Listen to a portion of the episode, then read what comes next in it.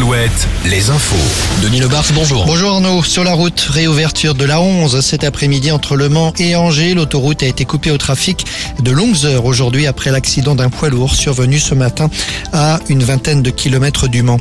À Montmorillon, pas encore d'explication après ce qui s'est passé ce matin chez un monsieur de 80 ans alors qu'il marchait sur sa terrasse. Le sous-sol s'est littéralement dérobé sous ses pieds. Il a chuté dans une cavité de 3 mètres de profondeur. L'intervention des pompiers a duré deux heures et demie. L'octogénaire a été transporté au centre hospitalier de Montmorillon avant d'être héliporté vers le CHU de Poitiers.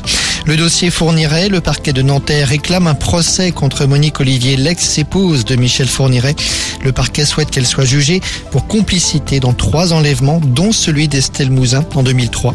Précisons que Monique Olivier a déjà été condamnée à la perpétuité pour complicité dans quatre meurtres.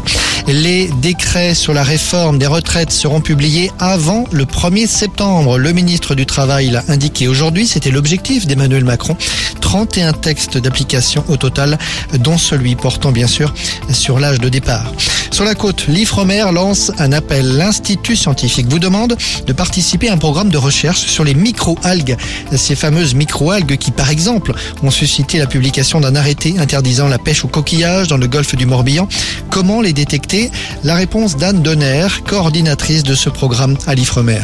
Dès qu'on s'aperçoit que la mer n'a pas son aspect habituel, c'est-à-dire que voilà, en arrivant à la plage ou en faisant sa promenade, on se rend compte que soit c'est marron, soit c'est rouge, soit c'est vert avec différentes nuances. Parfois, c'est un peu plus difficile à déceler parce que c'est vraiment teinté dans la masse d'eau et c'est pas forcément euh, très intense. Et d'autres fois, ce sera vraiment intense. Et parfois, c'est accompagné soit d'odeur, soit de mousse assez épaisse qui auront la même couleur. C'est ce qu'on demande aux citoyens de détecter. Et puis une nouvelle question, que faire si l'on détecte ces fameuses micro-algues? La réponse de la scientifique. D'abord, le premier réflexe, ça va être de photographier et ensuite euh, de prélever si on a une gourde ou une petite bouteille euh, sur soi pour pouvoir le déposer à la structure relais la plus proche, dont la carte euh, est présente sur la plateforme phénomère.org. Ensuite, on va aller faire son signalement.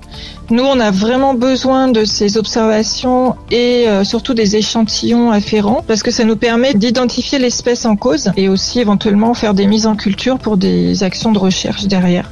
Des propos recueillis par Nicolas Mézil, le nom du site phénomère.org. Les championnats du monde de judo, sixième titre mondial pour Clarisse Abguenienou. La double championne olympique a décroché le titre il y a une demi-heure, 11 mois après avoir accouché. Ce sera évidemment une grande chance de médaille au prochain JO à Paris dans un peu plus d'un an. En basket, Limoges face à Roanne ce soir à Beaublanc. Limoges qui finalement joue sans pression.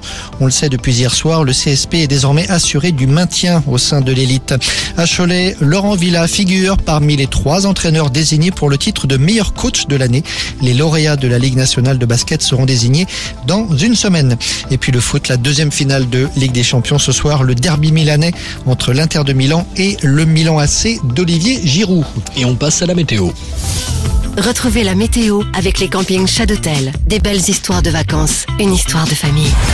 C'était annoncé comme hier, une atmosphère orageuse en cette fin d'après-midi sur une grande partie du Grand Ouest. Activité orageuse qui nous apporte des averses. Ça